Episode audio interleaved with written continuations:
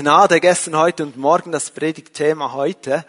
Das Wort Gnade kommt wahrscheinlich im christlichen Jargon so, so ziemlich hinter Jesus und Heiliger Geist oder so. Wenn wir Pfingster sind, kommt dann gleich mal Gnade. Wir brauchen Gnade in unseren Liedern. Wir brauchen es, wenn wir zusammen sprechen. Wir sprechen von Gnade auch in unseren Gebeten. Aber manchmal tut es gut, sich nochmals zu überlegen, von was reden wir? Was ist gemeint mit Gnade?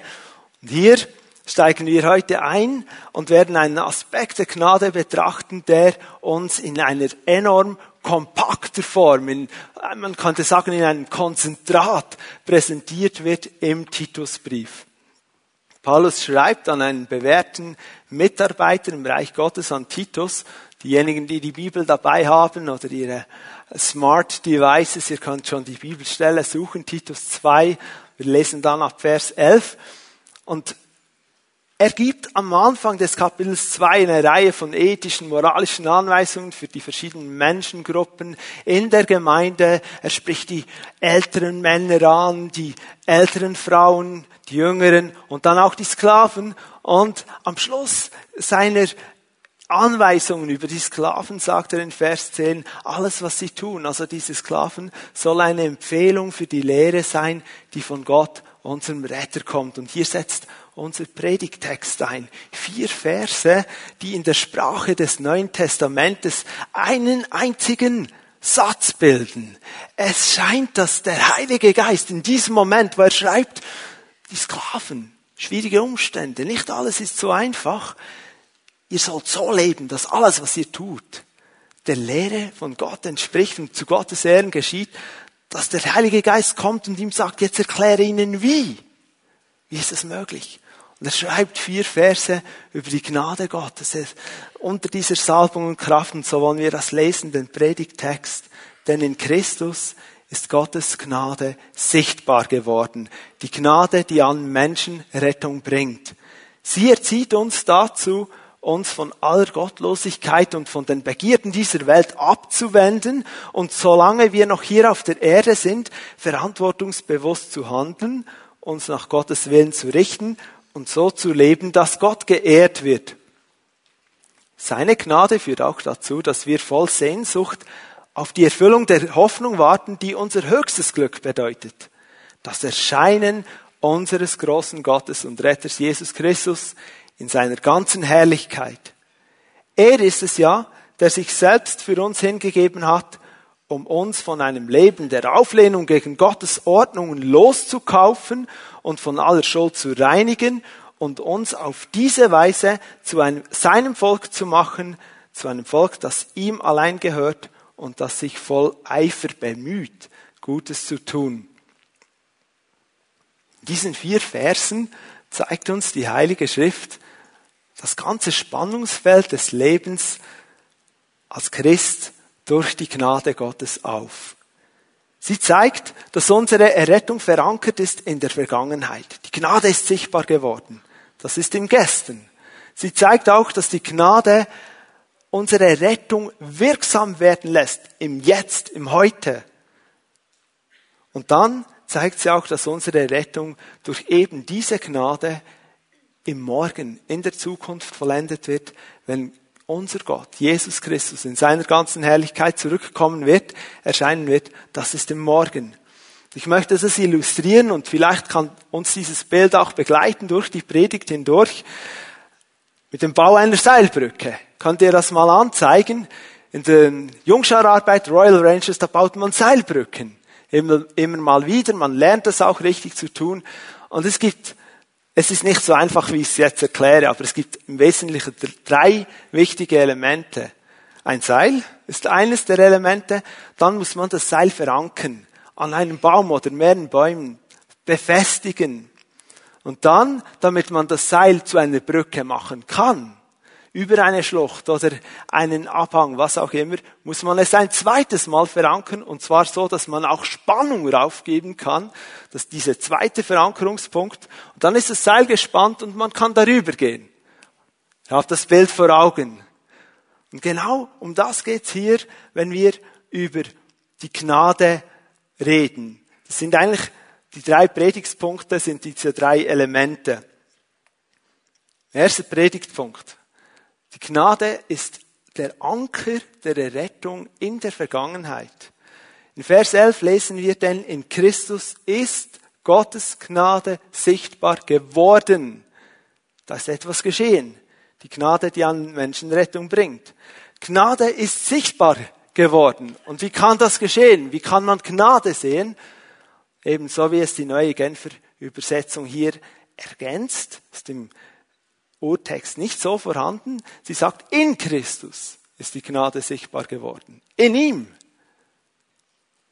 Das heißt, mit der Geburt von Jesus Christus, seinem Leben hier auf Erden, seinem Leiden, dann auch seinem Sterben und seinem Auferstehen, wurde in Jesus Christus Gottes Gnade sichtbar, offenbar, ist in Erscheinung getreten. Mit diesem ersten Kommen von Jesus wurde also das, was Gott ist, zutiefst in seinem Wesen sichtbar gemacht. Und das ist wichtig zu verstehen. Dieses erste Kommen von Jesus, das ist nicht einfach so etwas, das wir so ein bisschen annehmen und uns so erzählen. Das ist nicht eine religiöse Idee. Das ist nicht einfach so eine Inspiration für unser religiöses Befinden. Dieses erste Kommen von Jesus Christus ist eine historische Tatsache. Gott hat sich entschieden, in die Geschichte der Menschheit hineinzukommen, in unsere Lebensgeschichte hinein. Die Gnade ist sichtbar geworden.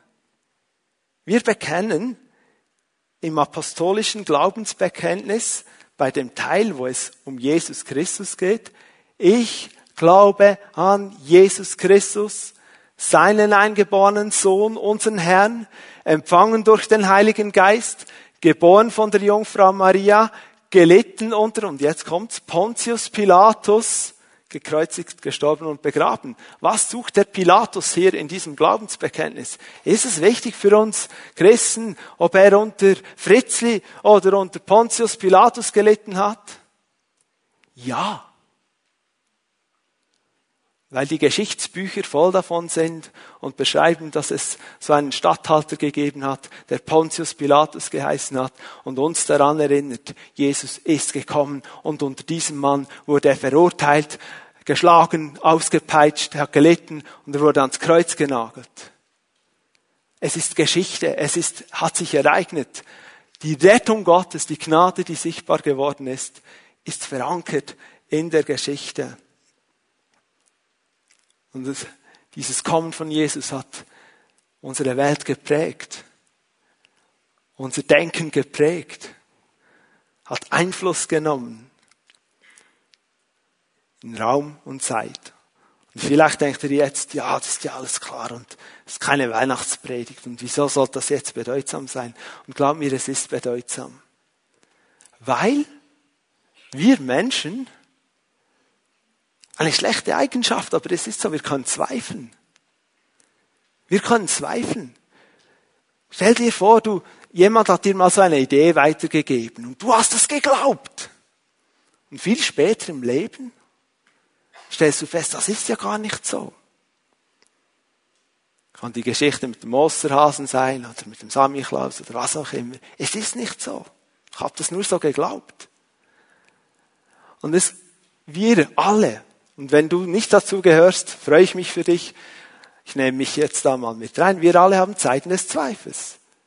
Wir können uns fragen, ich zweifle an mir selber. Das kommt bei mir öfters vor als andere Dinge. Und dann gibt's, ich zweifle daran, liebt mich Gott wirklich, ist auch eine Art von Zweifel.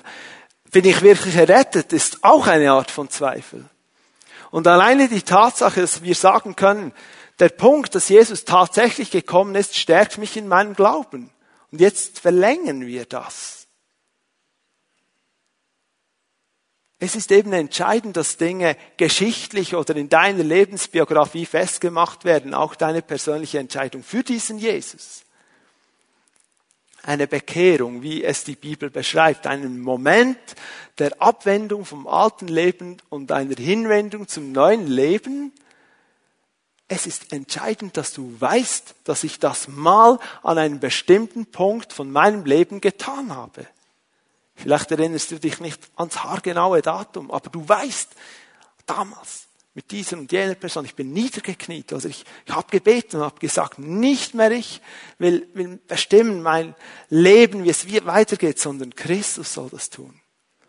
Und wenn wir diesen Tag kennen in unserem Leben, wir kommen noch darauf, was geschieht, hilft es uns, dass wir in Krisen unseres Lebens, in Glaubenszweifeln, in Anfechtungen uns zurückerinnern können, nein, aber ich weiß, an diesem Tag habe ich mein Leben Jesus gegeben. Und ebenso ist es entscheidend, dass du dich taufen lässt, wenn du ein Nachfolger von Jesus bist. Das hilft uns, stark zu sein in unserer Abhängigkeit von Gott, in, in unserer Beziehung zu ihm und nicht zu scheitern, wenn die Fragen kommen und die Zweifel kommen. Es ist so entscheidend, dass die Gnade in Christus sichtbar geworden ist.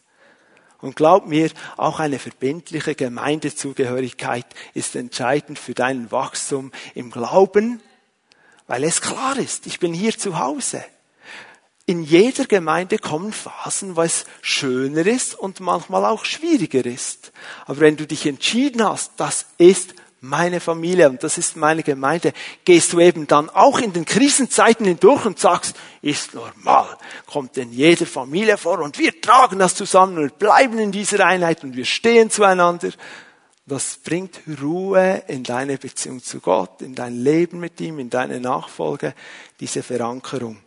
Das war ein kleiner Exkurs, ein Fenster, wieso die historische Tatsache, unsere Rettung vor rund 2000 Jahren, als Jesus an diesem Kreuz auf Golgatha starb, absolut relevant ist und nicht wegerklärt oder ins Land der Märchen oder Fabeln verbannt werden darf. Er ist gekommen, gekreuzigt unter Pontius Pilatus. Jesus Christus verkörpert, repräsentiert die Gnade Gottes. In ihm wurde Gottes Gnade personifiziert, sichtbar. Sie war schon da, Gottes Gnade. Aber in Jesus können wir sie jetzt anschauen. Sie wird sichtbar, offenbart. Aber was bedeutet die Gnade Gottes? Ja, Gott ist gnädig. Manchmal denken wir vielleicht, Gott ist so, so aus dem Nichts heraus gnädig. Ist manchmal mehr, mehr gnädig, manchmal weniger, je nachdem, welche Laune er gerade hat und wie er aufgestanden ist, wie es ihm gerade geht, mit welchen Themen er beschäftigt hat, sich beschäftigt hat. Gott hat nie schlechte Laune. Und was wäre die Gnade Gottes? Das ist jetzt ein Gedankenexperiment. Für heute Nachmittag kannst du noch ein bisschen darüber nachdenken. Was wäre die Gnade Gottes wert in unserem Leben, wenn wir uns nicht jederzeit, immer, andauernd, laufend, absolut auf diese Gnade verlassen könnten. Die Gnade Gottes ist in seinem Wesen begründet und sie ist die Quelle des ganzen Heilsplanes Gottes. Und damit Gott mir, dir gnädig sein kann, muss das Problem unserer Sünde, Sünde ist unsere Auflehnung gegen Gott. Sünde ist, wenn ich sage, ich weiß eigentlich besser, wie Gott ist und was richtig und falsch ist und was er mir in meinem Leben zu sagen hat und was nicht. Das ist die Sünde. Daraus folgen ganz viele andere Sünden. Er muss dieses Problem beseitigen, weil es ist wie eine Mauer. Und er möchte uns überschütten mit seiner Gnade, aber da ist was im Weg. Stell dir dieses Bild vor, du, du möchtest Pflanzen gießen und hast Gießkannen und, und Schlauch und alles gut und noch Dünger. Aber da ist ein Plastik über den Pflanzen oder eine Mauer davor und du, da kannst du lange gießen. Da wird einfach die Mauer nass. Dieses Problem muss beseitigt werden. Das geschieht natürlich aus seiner Gnade heraus. Er tut das nicht, indem er einfach unseren Mist unter den Teppich kehrt. Denken wir das manchmal vielleicht? Nein, als Christen denken wir das natürlich nicht. Aber denken wir es nicht trotzdem manchmal? Ja, ich lasse jetzt mal Gras darüber wachsen musst den Topf, der am Überkochen ist, nur mal vom Feuer nehmen. Das, das kommt schon gut. Und das Problem mit der Sünde ist, dass es nicht einfach gut kommt. Es trennt. Es trennt zuerst uns von Gott und dann auch die Beziehungen untereinander und es zerstört. Titus 2,14, das ist der letzte Vers unseres Predigtextes am Anfang steht, er ist es ja, Jesus, der sich selbst für uns hingegeben hat, um uns von einem Leben der Auflehnung gegen Gottes Ordnungen loszukaufen und von aller Schuld zu reinigen. Jesus hat sich für uns hingegeben. Er hat sein Leben als Lösegeld gegeben, um unser Leben loszukaufen. Und dieses Wort, dass die Gnade Gottes sichtbar geworden ist, sichtbar geworden, kommt dann auch in Titus 3, Vers 4 vor. Was ist genau sichtbar geworden? Titus 3, Vers 4 und 5. Doch dann ist die Güte Gottes unseres Retters und seine Liebe zu uns Menschen sichtbar geworden und er hat uns gerettet, nicht etwa, weil wir so gehandelt hätten, wie es vor ihm recht ist, sondern einzig und allein, weil er Erbarmen mit uns hatte. Durch das Bad der Wiedergeburt hat er den Schmutz der Sünde von uns abgewaschen und hat uns zu neuen Menschen gemacht. Das ist durch die erneuernde Kraft des Heiligen Geistes geschehen. Wir halten fest, Gottes Gnade bedeutet, er hat uns gerettet, weil er Erbarmen mit uns hatte. Und es bedeutet nicht, dass er uns gerettet hatte, weil wir gute Werke und ein gutes Leben geführt hätten. Das eben nicht. Und seine Liebe hat Gott in Jesus Christus die Strafe für die Sünde auf sich selbst genommen. Die Gnade Gottes, die Quelle unserer Rettung, diese Verankerung ist entscheidend, weil niemand auf seine eigene Leistung vertrauen kann. Der, der Psalmist sagt in Psalm 14, Verse 2 und 3, der Herr schaut herab vom Himmel auf die Menschen, zu sehen, ob da ein Einsichtiger sei, einer, der nach Gott fragt. Und wenn einer noch den Überblick hat hier über diese Welt, dann ist es unser Gott. Und er sucht, er schaut, gibt es jemand, der wirklich alles hält, was ich mir wünsche? Und er sagt dann in Vers 3, alle Habt ihr das auch in euren Bibeln, das Wort alle? Alle sind sie abtrünnig, alle verdorben, keiner ist, der Gutes tut, auch nicht einer. Alle. Alles, alle sind abtrünnig. Eine, eine Katastrophe. Niemand genügt von sich aus, um Gott zu gefallen. Niemand. Es hat nie einen gegeben. Niemand. Das führt uns zum dritten Gedanken in diesem ersten Predigtpunkt, Vers 11. Gnade ist sichtbar geworden in Christus, die allen Menschen Rettung bringt. Und jetzt denken wir vielleicht, ja, das habe ich ja immer gehofft. Es ist eben doch so, dass letztlich alle irgendwie gerettet werden. Ist das gemeint hier?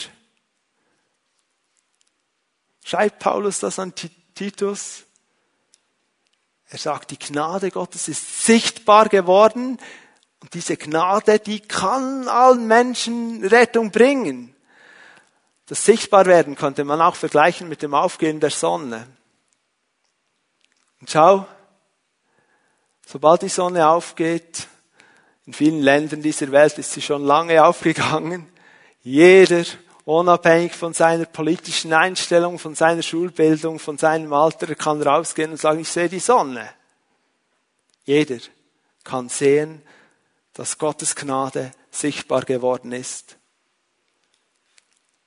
Aber wirksam in unserem Leben zur Rettung wird sie nur, wenn wir es persönlich für uns in Anspruch nehmen, was Gott getan hat. Wir kommen zu einem zweiten Predigtpunkt. Die Gnade wird eben wirksam, wenn ich mich von meinem alten Leben abwende und Jesus Christus voll und ganz zuwende, dann geschieht etwas völlig Neues in meinem Leben. Zweiter Punkt, Gnade wird wirksam im Heute, solange wir auf Erden sind. Das ist dann übrigens das Seil im Bild der Seilbrücke. Hat noch keine Spannung, aber es kommt noch. Wir haben es mal befestigt in der Vergangenheit, in unseren klaren Entscheidungen auch für Christus. Und jetzt kommt das Seil. Und wie wird die Gnade jetzt hier wirksam? Vers 12. Sie erzieht uns dazu, uns von aller Gottlosigkeit und von den Begierden dieser Welt abzuwenden und solange wir noch hier auf Erden sind, also für diesen Zeitabschnitt hier, verantwortungsbewusst zu handeln und uns nach Gottes Willen zu richten und so zu leben, dass Gott geehrt wird. Die Gnade wird, in Christus wird durch Erziehung ganz praktisch wirksam. Also, ich gehe mal davon aus, unabhängig davon, ob ihr selber Kinder habt oder noch nicht oder gar nicht oder auch keine möchtet, was auch immer. Es gibt einen sehr großen Konsens, eine sehr hohe Übereinstimmung und unter uns hier bin ich überzeugt, ich habe jetzt keine Abstimmung gemacht, dass Erziehung wichtig ist. Ich gebe euch ein Beispiel, ihr seid im öffentlichen Restaurant, seid in einem Gespräch vertieft, plötzlich ist das Gespräch unmöglich, weil fünf kleine Kinder um die Tische herum rennen und schreien im Restaurant. Und ich bin überzeugt, dass fast jeder, unabhängig davon, ob er selber Kinder hat, denkt, ja, die Eltern sollten, ihren Kinder, sollten ihre Kinder mal ein bisschen erziehen. Erziehung ist wichtig. Nur, jetzt steht hier, dass die Gnade uns erzieht. Wie wirkt das auf uns? Erwachsene, vernünftige, gut ausgebildete Männer und Frauen, die viel Verantwortung tragen in ihrem Alltagsleben, in ihrem Beruf. Und jetzt soll ich mich erziehen lassen. Vielleicht denkst du, ja easy, ich lasse mich gerne erziehen. Ich gebe es zu, ich habe schon manchmal meine Mühe, wenn meine Frau sehr liebevoll und, und sehr weise auch mich auf Dinge hinweist, die ich besser machen könnte. Und ich weiß am, im ersten Moment, sie hat recht. Aber da ist etwas in mir, das lässt sich nicht gerne erziehen. Vielleicht liegt es auch daran, dass ich wirklich Schweizer bin, weil die Schweizer, das sind ja schon Spezialisten. Die wollen überall mitreden, aber sich reinreden lassen ist eher nicht so populär. Alles kommt zur Abstimmung. Jeder will noch mitreden. Aber einfach eine Anweisung hinnehmen und sagen, okay, machen wir so. Die Gnade erzieht. Bevor wir da mehr in die Tiefe gehen, also ich kann euch nur sagen, dieses Wort meint hier wirklich Erziehung, aber wir müssen uns noch eine weitere wichtige Frage anschauen. Wieso schafft denn die Gnade etwas in unserem Leben, was das Gebot nicht bewirken konnte? Wieso gelingt der Gnade etwas, nämlich diese Erziehung zu bewirken, was das Gebot nicht tun kann? Titus 3, Vers 5 haben wir gelesen, dass durch das Bad der Wiedergeburt, dass wir zum neuen Menschen gemacht werden. In seiner Gnade hat Gott in allen, die Jesus Christus annehmen und ihm gehören und auf dem Weg mit ihm sind, etwas geschaffen. Etwas total Neues. Lass uns mal herausfinden, wie neu dieses Neue ist. Das Alte Testament spricht auch über Neues. Hesekiel 36, Vers 25 bis 27. Wir lesen das mal ab Vers 25. Und da spricht Gott durch den Propheten. Er sagt, ich werde euch mit reinem Wasser besprengen und ihr werdet rein werden von all euren Unreinheiten und von all euren Missgötzen werde ich euch reinmachen. Und das ist das Bad der Wiedergeburt. Das etwas aus dem Himmel, das in unser Leben kommt. Und bitte, das ist nicht zu verwechseln mit der Taufe, die nur ausdrückt, was bereits geschehen ist. Das ist nicht die Taufe, das ist ein göttlicher Vorgang. Neues, gewaschen, abgewaschen, die Sünde weg. Dann Vers 26. Ich werde euch ein neues Herz geben und in euer Inneres lege ich einen neuen Geist und ich entferne das steinerne Herz aus eurem Leib und gebe euch ein Herz aufs Fleisch. Und meinen Geist werde ich in euer Inneres legen und ich werde bewirken, dass ihr nach meinen Satzungen lebt und meine Rechtssätze haltet und nach ihnen handelt. Also, durch Gottes Gnade dürfen wir etwas von ihm empfangen, das viel, viel, viel, viel stärker ist als unsere Willenskraft. Viel stärker.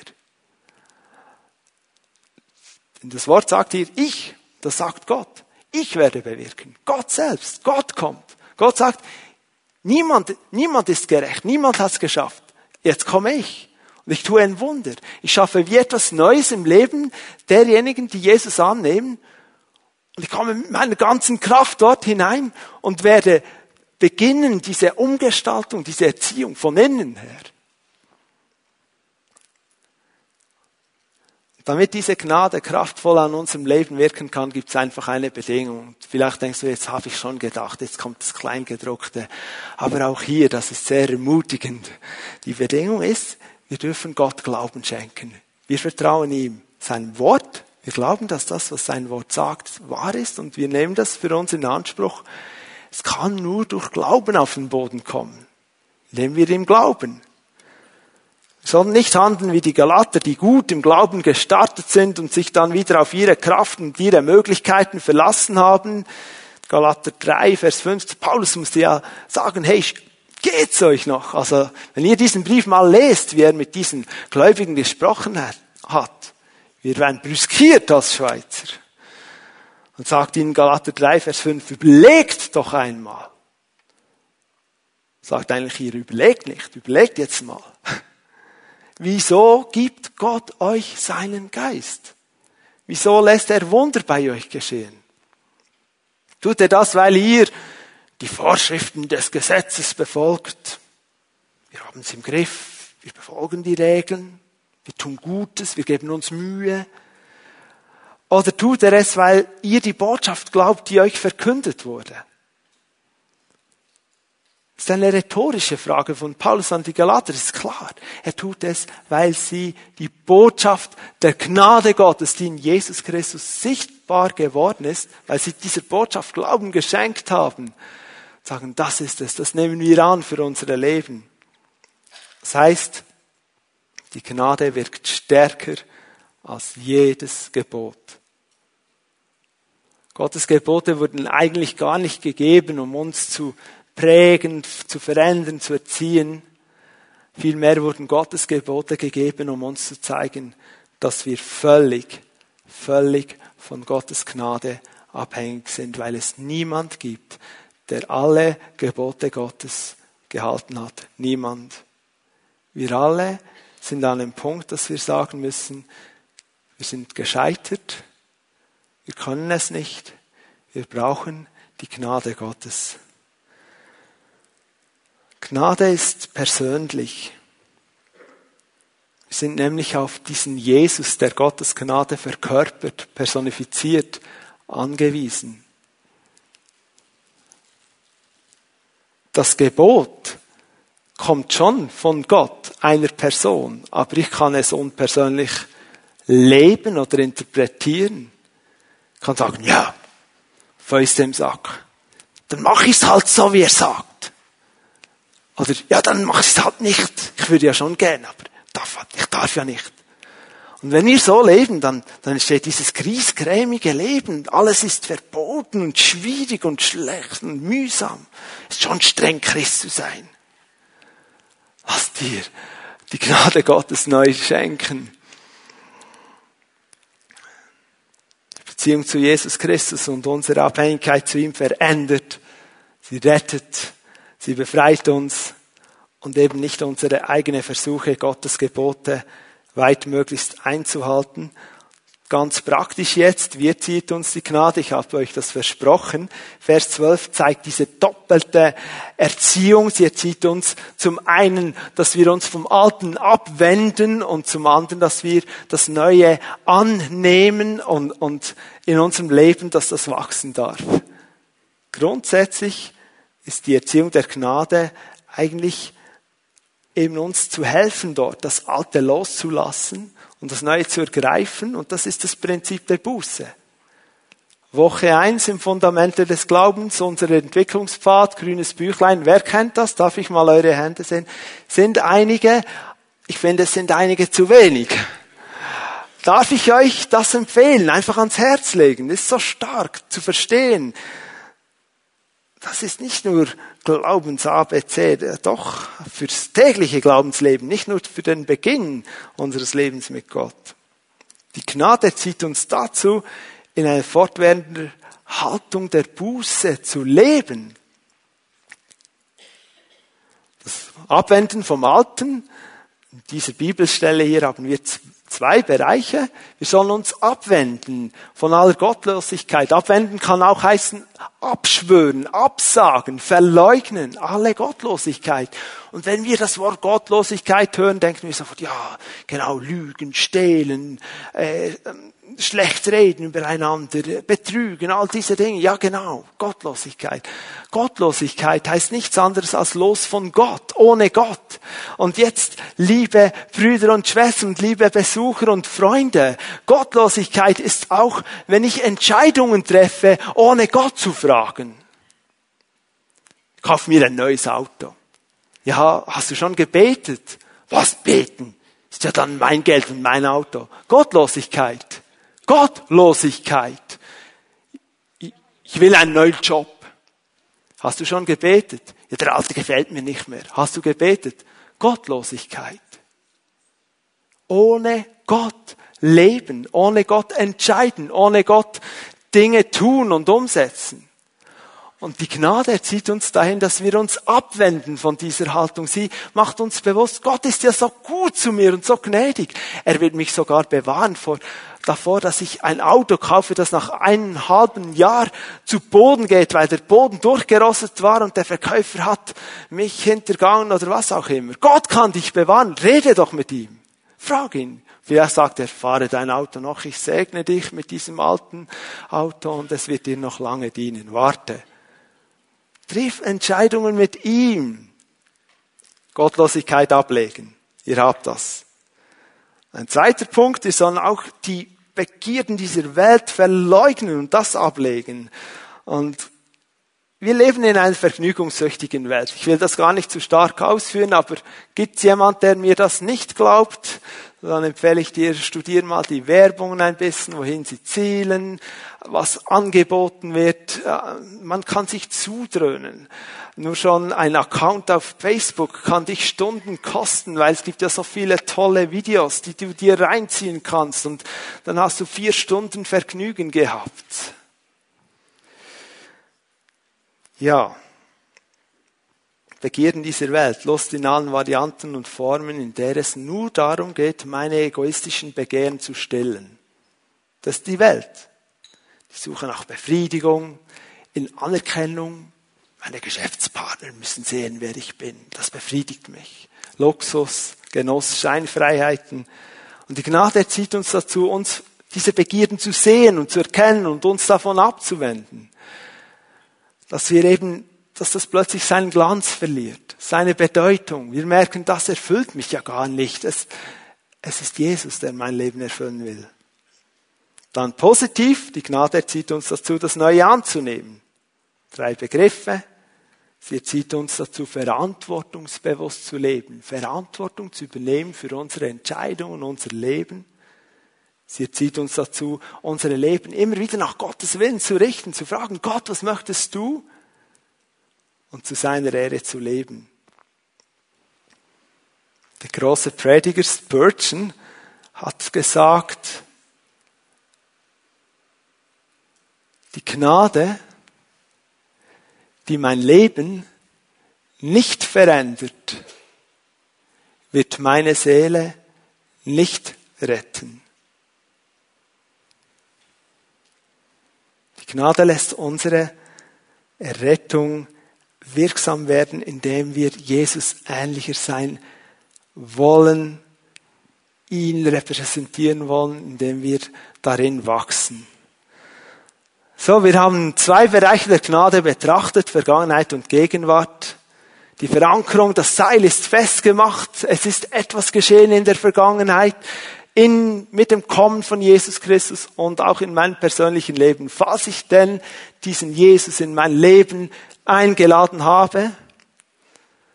Und das Seil ist bereit, aber man kann noch nicht darüber gehen. Die Spannung fehlt. Es ist nicht, es hängt in die Schlucht hinab. Nochmals das Bild vielleicht der Seilbrücke, dass wir verstehen, was gemeint ist. Die Spannung fehlt. Es braucht jetzt diese zweite ähm, kannst du das Bild nochmal schnell bringen? Es braucht jetzt diese zweite Verankerung, um das Seil zu spannen und das ist unser dritter Und letzter Predigtpunkt, durch die Gnade wird unsere Rettung in Zukunft vollendet. Und jetzt kommt da etwas hinein, das uns in eine Richtung zieht und es erlaubt, dass das Seil unseres Lebens in dieser Welt, jetzt in diesem Zeitabschnitt, spannungsvoll ist und wir darüber gehen können. Das, was in Zukunft kommt.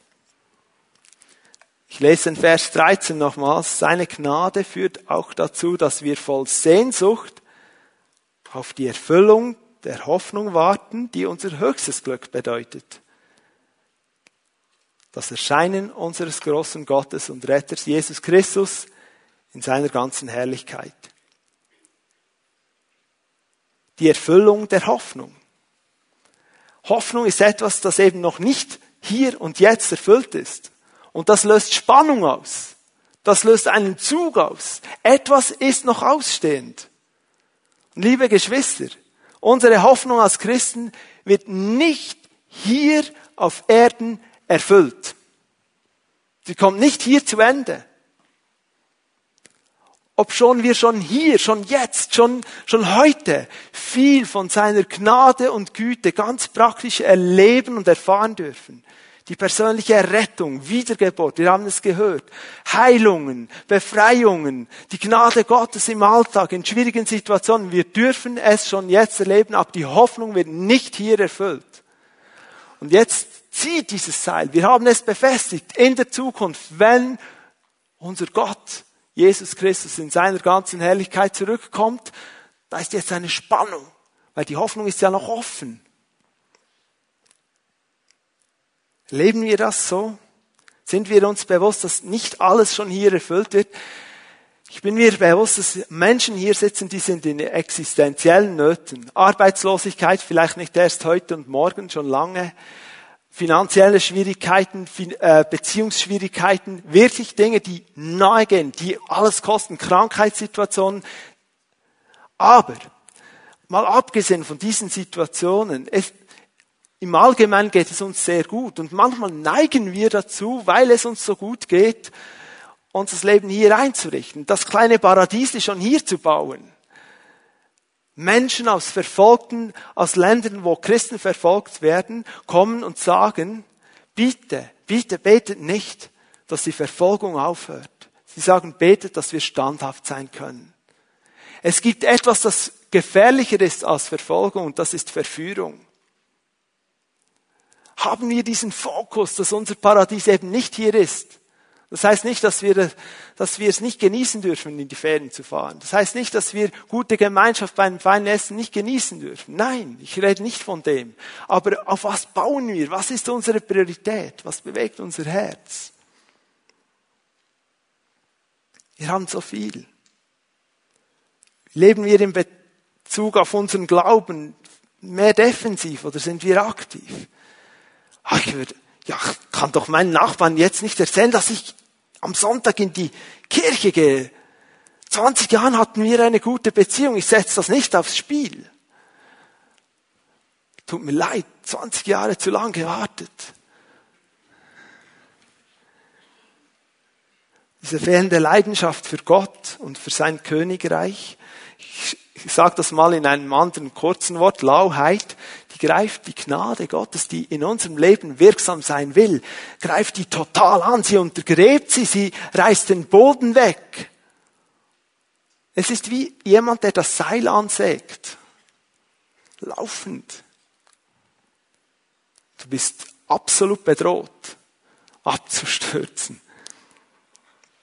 Und das können wir tun in dem Fall, damit wir uns nicht berauben lassen, diese unbändige Freude auf etwas, das noch in Zukunft liegt, nicht weggeht, dass wir uns freuen auf den Tag, wo Jesus wiederkommt. Ihr findet sicher ganz gute Vorschläge, ich mache einen. Reden wir darüber. Reden wir darüber, wie vergänglich unser Leben hier ist. Reden wir darüber, wie schnell es gehen kann, dass sich Dinge ändern. Von Gesundheit zu Krankheit, von Arbeit zu Arbeitslosigkeit, von von Leben zu Tod, reden wir darüber und reden wir davon, wie herrlich die Zukunft mit unserem Herrn Jesus Christus sein kann, wenn wir denn eine Beziehung zu ihm haben. Zweiter Gedanke noch. Wir warten voller Sehnsucht. Warten. tun wir das wirklich? Ich meine, erwarten, da, da ist damit, mit diesem Wort ist gemeint, wir erwarten wirklich jemand, der kommt. Und ich, ich schätze das. Und ich denke, das wird bei euch zu Hause auch so sein, wenn ihr Besuch erwartet, dann wird geputzt und aufgeräumt und gekocht und vorbereitet und dekoriert. Das ist eigentlich die Aufgabe des Mannes in dieser, in dieser Aufzählung. Ich hoffe, er ist überall ein bisschen beteiligt. Weinflasche holen im Keller, was auch immer. Gästeempfang nehmen, Apero vorbereiten. Erwarten. Haben wir diese Haltung in Bezug auf das zweite Kommen von Jesus Christus? Lukas 12, Vers 36 sagt, seid wie Diener, das sagt Jesus seinen Jüngern, deren Herr auf einem Fest ist und die auf seine Rückkehr warten, damit sie ihm sofort aufmachen können, wenn er kommt und an die Türe klopft. Sofort aufmachen heißt nicht, dass du zuerst sagst, ich komme gleich, gehe noch in ein Restaurant, einen Kaffee trinken, ich muss die Wohnung noch aufräumen. Sofort aufmachen heißt nicht, dass du zuerst vier Stunden den Hausschlüssel suchen musst, weil du die Türe nie mehr geöffnet hast. Sofort aufmachen heißt, du wartest im Prinzip schon vor der Tür oder hältst beim Fenster Ausschau, weil du weißt, er wird kommen. Was würdest du unternehmen, wenn du wüsstest, wenn wir alle wüssten, dass Jesus in einer Woche in seiner ganzen Herrlichkeit zurückkommt? Ihr spürt, ich baue da Spannung auf. Das ist das Ziel der Predigt. Was würden wir unternehmen? Wir wissen, es ist nicht so, man kann es nicht wissen. Jesus selber hat gesagt, der Vater alleine weiß es, wir wissen es jetzt. Es ist ein Gedankenspiel. Vielleicht gingst du nach Hause und sagst, so, jetzt muss ich mal hinsitzen. Ganz viele Dinge, die ich tun müsste. Ich, ich glaube, ich muss mir das aufschreiben, eine Pendenzenliste noch zu erledigen, bevor Jesus kommt. Wir müssen ehrlich sein mit uns. Wenn nur irgendein Punkt, ein i-Tüpfelchen auf dieser Liste steht, möchte ich uns alle einladen, es heute und jetzt zu tun. Heute und jetzt.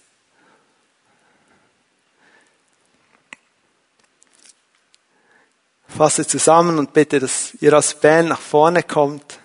Wir wollen in den Abschluss der Predigt gehen und der ist entscheidend. Lasst uns konzentriert bleiben. Wenn die Band nach vorne kommt, heißt es nicht, dass man jetzt abhängen kann. Ich frage, um nochmals beim Bild der Seilbrücke zu bleiben, wo ist die Verankerung deiner Seilbrücke? Ist das Seil befestigt in der Vergangenheit, im Bewusstsein, dass Jesus gekommen ist? Ist deine Rettung verankert? Hast du, weißt du, von einem Tag, einem Moment, wo du gesagt hast, es war ein langer Prozess, aber damals habe ich mich mit Zeugen entschieden, ich will Jesus nachfolgen. Wenn das nicht so ist, überlege dir, willst du es heute tun? Vielleicht bist du schon ganz lange als Christ unterwegs und hast aber immer wieder Zweifel und Kämpfe und du weißt nicht von so einem Tag, dann fordere ich dich heraus und, und bitte dich inständig, mach es nochmals fest. Mit Leitern, die hier sein werden, mit Freunden in deiner Hauszelle, wo auch immer. Vielleicht kennst du Jesus noch gar nicht und du sagst, ich, ich will auf dieses Seil, ich will, ich will Jesus. Dann darfst du heute das erste Mal dich verankern in ihm. Erwartest du das zweite Kommen von Jesus in seiner ganzen Herrlichkeit? Schaut, das ist die Spannkraft. Wir müssen darüber reden. Wieder neu. Die ersten Jünger, die ersten Apostel, die haben immer davon gesprochen. Jesus kommt schon bald wieder. Und das hat ihrem Dienst, ihrem Lebensausrichtung, ihrer Haltung hat es Kraft gegeben und, eine, ein Angespanntsein. Paulus, der hat auch Dinge des Lebens genießen können. Er hat gesagt, ich habe beides gekannt, reich sein und arm sein. Der hat auch die Annehmlichkeiten des Lebens auch gesehen. Wir dürfen das nicht verleugnen. Aber was ist die Priorität meines Lebens?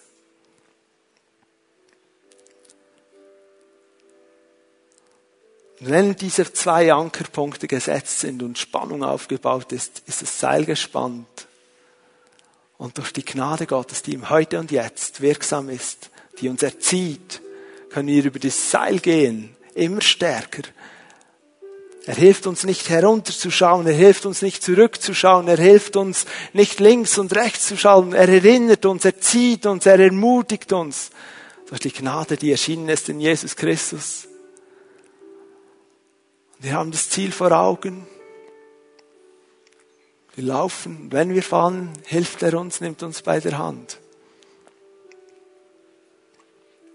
Wir tun es nicht alleine. Im Schluss von Vers 14 haben wir gelesen, dass sich Gott durch diese Gnade ein Volk zubereitet, das ihm zu Ehren lebt und voller Eifer sich einsetzt für das Gute. Wir sind nicht alleine unterwegs. Ein Volk sind mehrere. Als Gemeinde dürfen wir Volk Gottes sein, in deiner Hauszelle, in deiner Basisgruppe, du mit den Menschen unterwegs bist, betet zusammen, erinnert euch, ermutigt euch. Wir wollen das tun. Wir machen es so. Wir gehen ins Gebet. Darf ich euch bitten, aufzustehen mit mir zusammen? Wenn du in irgendeinem Bereich merkst, ich brauche diese Gnade. Ich spüre, ich muss das präzisieren. Wir alle brauchen diese Gnade. Aber ich weiß, dass der Heilige Geist manchmal Dinge wie zeigt, offenbart, klar macht. Wir wissen sie zwar schon, aber es wird wie, es kommt wie Feuer in unser Herz oder es drängt uns ein starker Impuls. Wenn du spürst, Gott hat jetzt wirklich jetzt zu mir geredet, nicht so allgemein. Mein Wissen über Gnade wird ein bisschen größer. Stark zu mir gesprochen. Bitte ich dich als Zeichen davor, dass du ihm begegnen wirst, wenn wir ein Lied singen, einfach nach vorne kommst.